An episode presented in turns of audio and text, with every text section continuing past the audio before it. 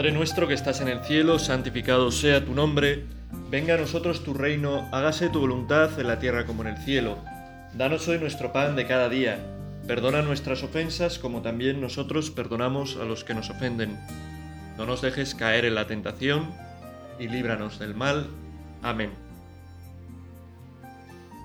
Nos toca en, en este día meditar sobre esta figura tan importante en la historia de la salvación y que este año ha querido ponerse pues en un, en un primer plano ¿no? para, nuestra, para nuestra admiración, para admirarnos de él, para, para seguir su ejemplo y para pedirle cosas.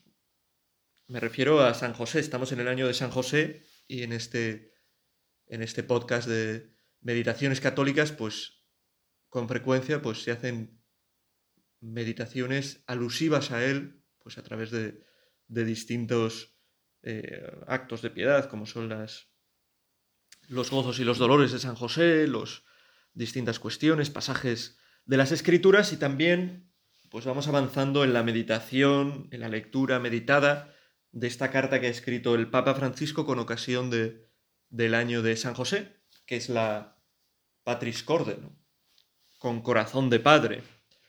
Y vamos a, ver hoy este número cuarto, el número cuarto de, este, de esta carta, y vamos a hacerlo de esa manera, ¿no? Es un número breve, entonces iremos pues leyéndolo y, y meditando sobre lo que, lo que esta carta nos va exponiendo, ¿no? Antes de empezar, yo quería animaros en este año de San José, con la audacia que también lo hace el Papa Francisco en esta carta que nos ha dirigido, a pedirle mucho a San José, a pedirle muchas cosas, por difíciles que sean, que en nuestra vida necesitamos. Poner bajo, bajo su protección pues, situaciones, personas, eh, proyectos que, que, estamos llevando, intentando llevar a cabo. ¿no? El Papa Francisco dice en la carta, lo dice antes, al comenzar, que él reza todos los días una oración a San José, que sale en la carta, y que está muy bien, ¿no? Que es como un reto a San José, ¿no? Si tú lo puedes todo por, por haber sido ese padre, pues aunque sea en la sombra, ¿no? Y, pero haber hecho, ejercido de padre, como sigue ejerciéndolo en el cielo, seguro, de, de Jesús, ¿no? Pues, pues pedirle a Él cosas, ¿no? Él que está tan cerca de Jesús y de María, pues tiene que ser un aliado eh, fuerte nuestro en nuestra oración, ¿no? Los santos son nuestros nuestros grandes amigos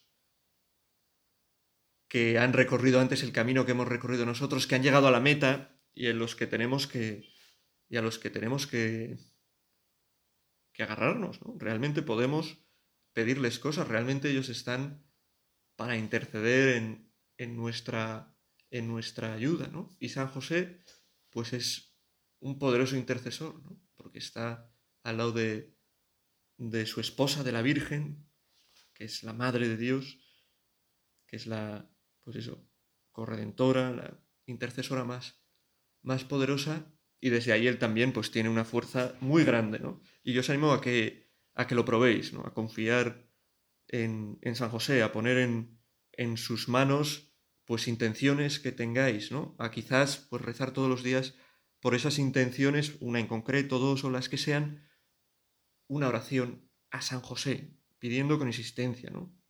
Pedir por gente que está también alejada de Dios, para que pueda acercarse. Realmente eh, la oración hace que pasen cosas. La oración cambia, cambia a la gente. Nuestra oración, que nos da la impresión de que quizás no llega a ningún sitio, que no podemos hacer nada, pues tenemos que tomárnosla en serio. ¿no? Nosotros somos también, como cristianos, como bautizados, eh, intercesores, intercesores ante, ante, ante Dios, pues intercesores por todos los hombres, ¿no? Y tenemos que esa misión sacerdotal de sacerdotes, todos somos por el bautismo eh, profetas, sacerdotes y reyes, así se, se, dice el día, nos lo dijeron el día de nuestro bautismo, y es verdad, como sacerdotes tenemos ese papel de mediadores, ¿no? Y de presentar a Dios a nuestros hermanos, sus necesidades, bueno, pues presentarlo en este año de un modo especial, este año dedicado a San José, a través de San José. Y acudiendo a San José para que también nos ilumine en este rato de oración, pues vamos a leer este punto número 4 de la Patris Corde, o Cordis Patris, ya no, Patris Corde, que, que se llama Padre en la acogida. San José Padre en la acogida. Dice el Papa Francisco. José acogió a María sin poner condiciones previas, confió en las palabras del ángel.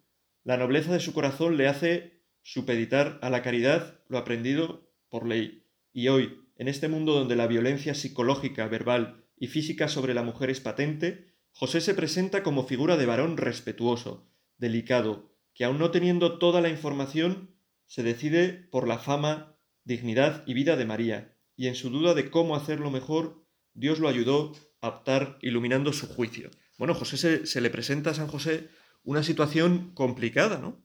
Él está desposado con la Virgen María, a la que ama, a la que quiere. María también, pues, parece, ¿no? Y él siente que, que María él le quiere también, y de repente está embarazada, ¿no? María, que además, pues habían, habían optado, ¿no? Había optado ella por la virginidad, y San José había aceptado entregarse a ella también, viviendo y respetando su decisión de, de ser virgen, ¿no? Y de repente está embarazada, lo cual para José supondría un, un, pues no sé, un contratiempo, un no entender las cosas, ¿no? Él parecía que estaba embarcándose en algo maravilloso, ¿no? Había encontrado la mejor mujer del mundo que llenaba su corazón por entero y de repente está embarazada, ¿no? ¿Y José qué hace? Pues lo que hubiera hecho otro en su época es repudiar a esa mujer que habría acabado pues de mala manera, ¿no?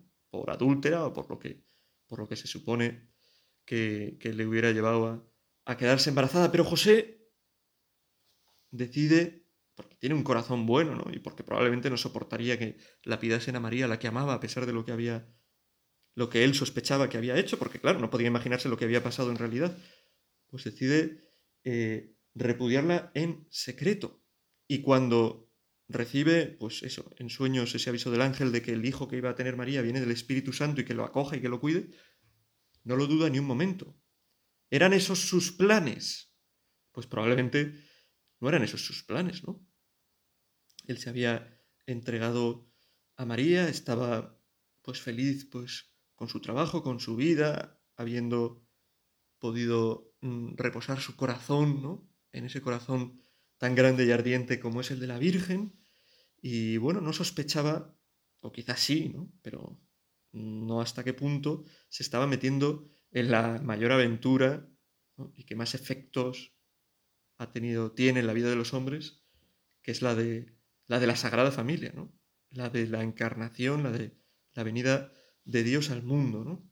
Y él, bueno, en silencio, calladamente, así nos da la impresión, por el hecho de que no sale ninguna de palabra suya escrita en los evangelios, acoge, acoge a María, acoge eh, pues esa voluntad de Dios sobre su vida, ¿no? Que quizás no está acorde, no era acorde pues con lo que él tenía planeado en mente. Y en esto es un modelo fascinante para nosotros, ¿no? Un modelo de acogida, de acoger lo que viene de Dios, ¿no? Que es importante en nuestra vida. Podemos pasarnos la, la vida pensando cómo me gustaría ser, qué me gustaría ser de mayor, que que pues lo que sea, ¿no? Y cada uno pues puede imaginar infinitas cosas, pero llega un momento en el que hay que acoger el plan que Dios tiene para nosotros, ¿no? Que unos pues lo se va conociendo pues con, con, las acciones, con el paso del tiempo de una forma natural, otros tienen pues quizás experiencias más poderosas de la presencia de Dios en su vida que les hace tomar una eh, determinada dirección, pero hay que buscar la voluntad de Dios para acogerla y eso se lo pedimos a San José, que busquemos la voluntad de Dios, que seamos capaces de acogerla, aunque sea una voluntad que, quizá, que quizás pues no coincide del todo con lo que tenemos nosotros planeado.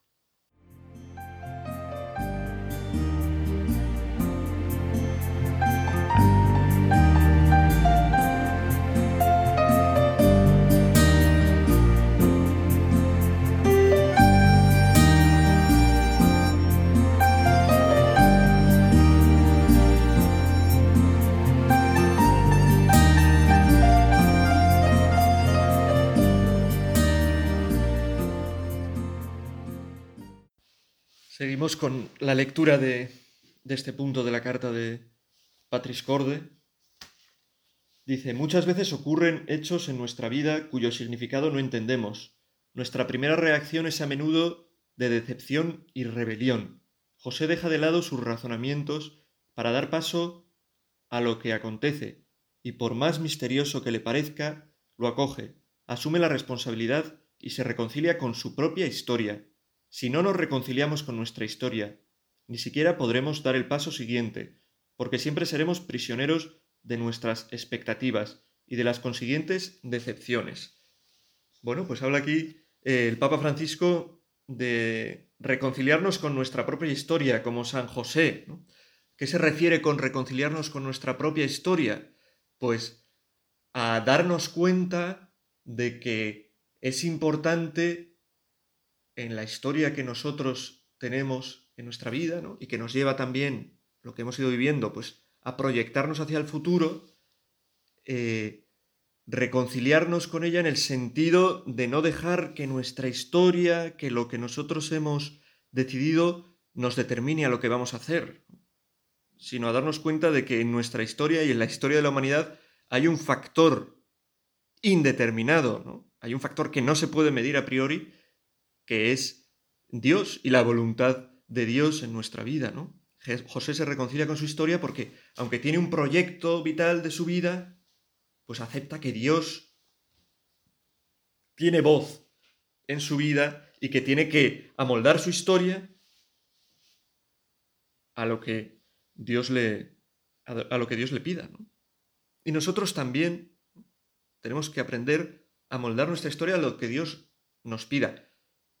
Y sin dudar de una cosa que es importante, que somos elegidos de Dios, cada uno. ¿no?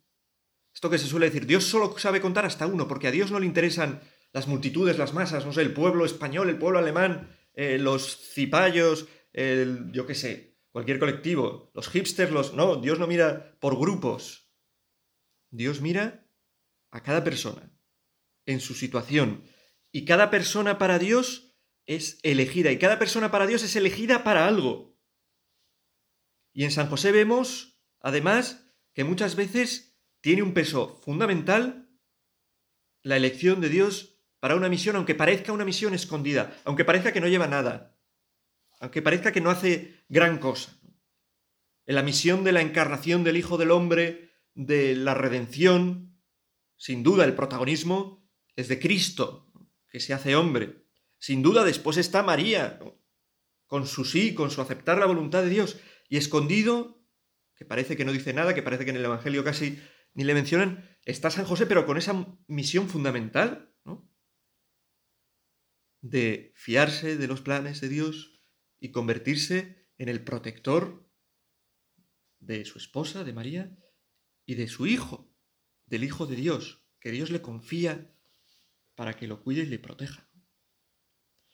Y nosotros también somos, como José, como María, elegidos de Dios para una misión. Y no tenemos que tener miedo a que esa misión y esa elección de Dios por amor, esa elección en la que Dios quiere darnos eh, lo mejor, esa elección que si nosotros en nuestra vida la descubrimos porque la buscamos o la seguimos, nos va a llevar a la máxima felicidad que Dios tiene eh, prevista para un hombre, la máxima felicidad la encontraremos si seguimos la voluntad de Dios, si seguimos el plan de Dios en nuestra vida, porque contaremos con su ayuda, contaremos con que Él va a nuestro lado acompañándonos siempre, ¿no?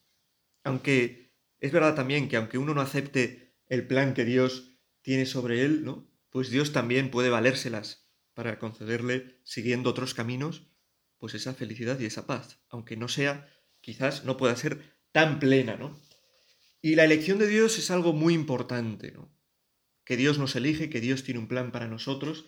Y leía sobre esto, sobre la elección, una reflexión muy bonita que me gustó mucho, eh, en un libro de Henry, Henry Nowen, que es un escritor de espiritualidad, que quizás os suena por un libro que es El regreso del Hijo Pródigo, pero que tiene otros muchos libros, y que tiene un libro que habla sobre esto, ¿no? sobre que somos los amados de Dios, los elegidos de Dios. ¿no? Que Dios nos mira individualmente a cada uno, y que en esa mirada pues tiene también un, el pensamiento sobre un proyecto que en nosotros va a hacernos lo máximamente felices. Dice Owen, en este mundo ser elegido significa simplemente ser colocado aparte, en contraste con otros. Bueno, se fija Owen, lo, lo ha dicho antes, creo, ¿no? Que cuando somos elegidos para una misión, pues nos podemos sentir nosotros muy felices, ¿no? Pero hemos sido elegidos nosotros y otros han sido descartados, ¿no? Y en ellos quizás no hay tanta felicidad y ellos pueden sentirse tristes por no haber sido elegidos, ¿no? También pueden sentir alegría por la elección de otra persona y sentir orgullo, pero es una cuestión que siempre la elección de alguien en este mundo supone un descarte, ¿no? El ejemplo de la elección en el patio para jugar a fútbol, ¿no? Pues el que se queda al final, ¿no? Pues siempre pues siente cierta inferioridad o que no, que no es valorado, que no es querido, se puede sentir pues incluso humillado, ¿no? Y así son las, las elecciones aquí en el mundo, ¿no? ¿Sabes hasta qué punto, sigue diciendo, en nuestra sociedad competitiva, los elegidos son mirados con una atención especial? Se publican revistas enteras dedicadas a los héroes del deporte, del cine, de la música, del teatro y de todas las demás formas de sobresalir. Son los elegidos, y sus devotos intentan conseguir algún tipo de placer sustitutorio, conociéndolos mejor o sintiéndose cerca de ellos, ¿no? Joder, cuando uno es... Este, eh, yo qué sé, en alguna red social ha aceptado mi solicitud de amistad o mi esto a seguirle o me sigue algún famoso, pues ya es, ¡buah! es lo máximo, ¿no? Sobre todo pues si uno, no sé, aspira a ser pintor, pues que le siga un pintor, si aspira a, hacer vídeos, que se aspira, yo que sé, a ser un youtuber, si le sigue un youtuber, o aspira a hacer música, si le sigue un músico, a escribir, si le sigue un escritor de repente, pues es lo mejor. Y dice, ser elegido como amado de Dios es algo radicalmente distinto. En vez de excluir a los demás, los incluye. En vez de rechazar a los demás como menos valiosos, los acepta en su realidad única. No se trata de una elección competitiva, sino compartida. Se nos hace difícil llegar a captar esta realidad. Quizá nunca lleguemos a entenderla. Es verdad, esta verdad es el suelo de rocas sobre el que pueden, se puedes edificar una vida de amado el saber que eres elegido por Dios y que es una elección que no descarta a los demás, que es una elección que no hace daño a nadie, que es una elección que, aunque es profundísima, Dios también la realiza profundísimamente también con los demás. Todos, cada uno, somos elegidos por Dios, igual que José. Y tenemos que aprender de José a no tener miedo a esta elección de Dios. A veces en nuestra relación con Dios nos quedamos en la habitación de al lado. Está en una habitación en la que está Dios, donde podemos conocerle más a Él, acercarnos más a su voluntad. Y a veces nos da miedo y nos quedamos en la de al lado. Pues sí, le conoceré un poco, pondré el oído en la pared a ver qué dice, pero no entramos hasta el fondo porque nos da miedo lo que Dios pueda pedirnos.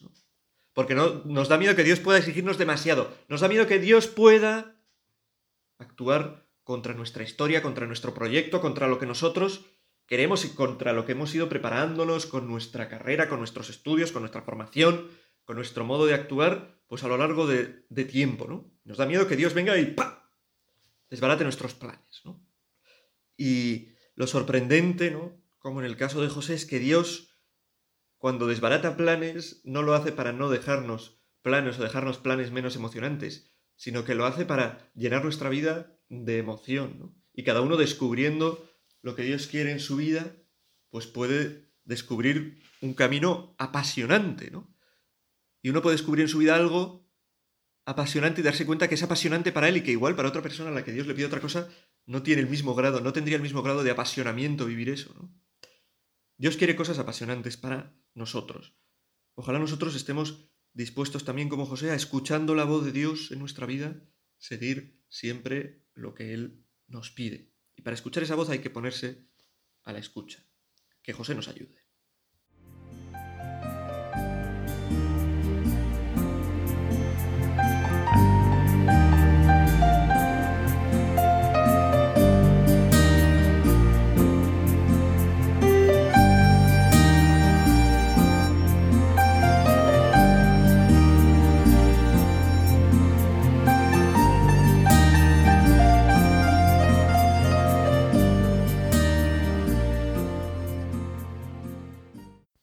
Sigue diciendo el Papa, la vida espiritual de José no nos muestra una vía que explica, sino una vía que acoge.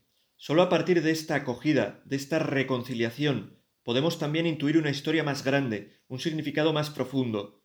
Parece hacerse eco las ardientes palabras de Job, que ante la invitación de su esposa a rebelarse contra todo el mal que le sucedía respondió, si aceptamos de Dios los bienes, ¿no vamos a aceptar los males?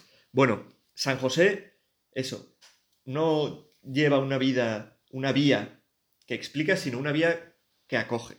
Nosotros en nuestra vida podemos querer conocer la explicación de todo, ¿no? ¿Por qué tengo que hacer esto? ¿Por qué? ¿Por qué Dios me pide esto? ¿Por qué? ¿Por qué? ¿Por qué? ¿Por qué? ¿Por qué? Y a veces San José nos muestra que aunque no hay que renunciar siempre al por qué, ni hay que actuar con unas a ciegas totalmente, ¿no? Y que la fe y la razón tienen una conexión que es muy importante para nuestra vida, que a veces el misterio, más que entenderlo, hay que acogerlo, ¿no? Y hay que actuar. Más que intentar explicarlo todo, no todo hay que explicarlo, hay cosas que hay que acogerlas en nuestra vida, que uno siente, se da cuenta en su corazón, sobre todo en la medida en la que trata de estar unido a Dios, de qué es lo que tiene que hacer, aunque en ese momento no lo entienda muy bien. Y eso quizás pues le pasó a José y nos puede pasar a nosotros. Sigue diciendo el Papa. José no es un hombre que se resigna pasivamente. Es un protagonista valiente y fuerte. La acogida es un modo por el que se manifiesta en nuestra vida el don de la fortaleza que nos viene del Espíritu Santo. Solo el Señor puede darnos la fuerza para acoger la vida tal como es, para hacer sitio incluso a esa parte contradictoria, inesperada, decepcionante de la existencia. Efectivamente, en nuestra vida en lo que Dios nos vaya pidiendo, hace falta eh, cierto grado de valentía, ¿no? cierto grado de, de actuar eso acogiendo, ¿no? sin buscar eso, tener todo medido, calculado. Una frase muy buena, a mí me encanta, ya lo sabéis, soy un devoto muy grande de San John Henry Newman y tiene una frase muy buena que dice que el cálculo no hace al héroe, ¿no? Que el que se pasa el día calculando y si hago esto, ¿qué pasará? ¿Por qué esto? ¿Por qué tal? Pues se queda pues, en una persona mediocre. En cambio, el que sabe lanzarse, el que sabe actuar eh, movido por su corazón y por las mociones que, como ha dicho en la carta del Papa, el Espíritu Santo pone dentro de nosotros, mociones que él mismo ayuda a que podamos vivirlas de verdad, pues ese puede acabar siendo un héroe, ¿no? Y la heroicidad con mayúsculas es, es la santidad. El valiente de verdad es el que se atreve a apostar en un mundo de, de maldades, en un mundo de, donde hay tantos vicios, tantos resquicios, donde podemos caer en el mal, se atreve a apostar, aunque a veces caiga en lo otro, pero levantándose y corriendo, luchando por, por el bien, por amar. Prefiero amor, amar no sé, creo que es una canción de, de en la que dice eso. Prefiero amor, amor, amar. ¿Qué es lo que prefiero? Pues amar. Aunque me pongas un millón de cosas por delante, ¿no? Un chuletón, un, una vida fácil, un, cochazo, un... Prefiero amar, ¿no? Prefiero amar. Y preferir amar es preferir escuchar la voluntad de Dios, que es siempre una voluntad que nos lleva a poder amar con toda nuestra vida, ¿no? Estamos hechos para amar y Dios quiere que alcancemos ese gran amor para el que estamos hechos, cada, uno siguiendo su camino. Sigue diciendo este punto, a ver si lo acabamos, porque, madre mía, me enrollo a veces como las persianas. La venida de Jesús en medio de nosotros es un regalo del Padre, para que cada uno pueda reconciliarse con la carne de su propia historia, aunque no la comprenda del todo. Como Dios dijo a nuestro santo José, hijo de David, no temas. Parece repetirnos también a nosotros, no tengáis miedo. Tenemos que dejar de lado nuestra ira y decepción y hacer espacio sin ninguna resignación mundana y con una fortaleza llena de esperanza a lo que no hemos elegido, pero está allí. Acoger la vida de esta manera nos introduce en un significado oculto. La vida de cada uno de nosotros puede comenzar de nuevo milagrosamente si encontramos la valentía para vivirla según lo que nos dice el Evangelio, y no importa si ahora todo parece haber tomado un rumbo equivocado, y si algunas cuestiones son irreversibles, Dios puede hacer que las flores broten entre las rocas, aun cuando nuestra conciencia nos reprocha algo. Él es más grande que nuestra conciencia y lo sabe todo. Bueno, el Papa nos muestra algo que ocurrió en la vida de José, que es una vida no exenta de dificultades, ¿no? Hacía una cosa y enseguida los planes le cambiaban, tenía que ir a otro sitio, tenía que... que es que cuando seguimos esa elección de Dios, esa llamada que Dios nos hace, estamos dispuestos pues a fiarnos de Dios y a seguir sus planes muchas veces. Esto no quiere decir que nuestra vida vaya a estar exenta de dificultades. Y que tenemos que tomar, como se dice, el toro por los cuernos, ¿no? No huir, no huir de las dificultades, no huir de la cruz. Vivir amando es vivir cogiendo la cruz. Fijémonos en Jesús, ¿no? Amándolos, dice eh, bueno, no sé si sale en el Evangelio, pero desde luego sí en, el misal, ¿no? Y en el... Los amó, los amó, habiendo amado a los suyos que estaban en el mundo, los amó hasta el extremo. Jesús ama hasta el extremo entregándose, dando la vida en la cruz. Y nosotros en nuestra vida, que va a ser una vida de amar, de entregarnos, si seguimos el plan que Dios tiene para nosotros, tendremos cruces también. Tendremos cosas que no entendemos, y tenemos que saber, como San José, acogerlas. Sigue diciendo el texto del Papa.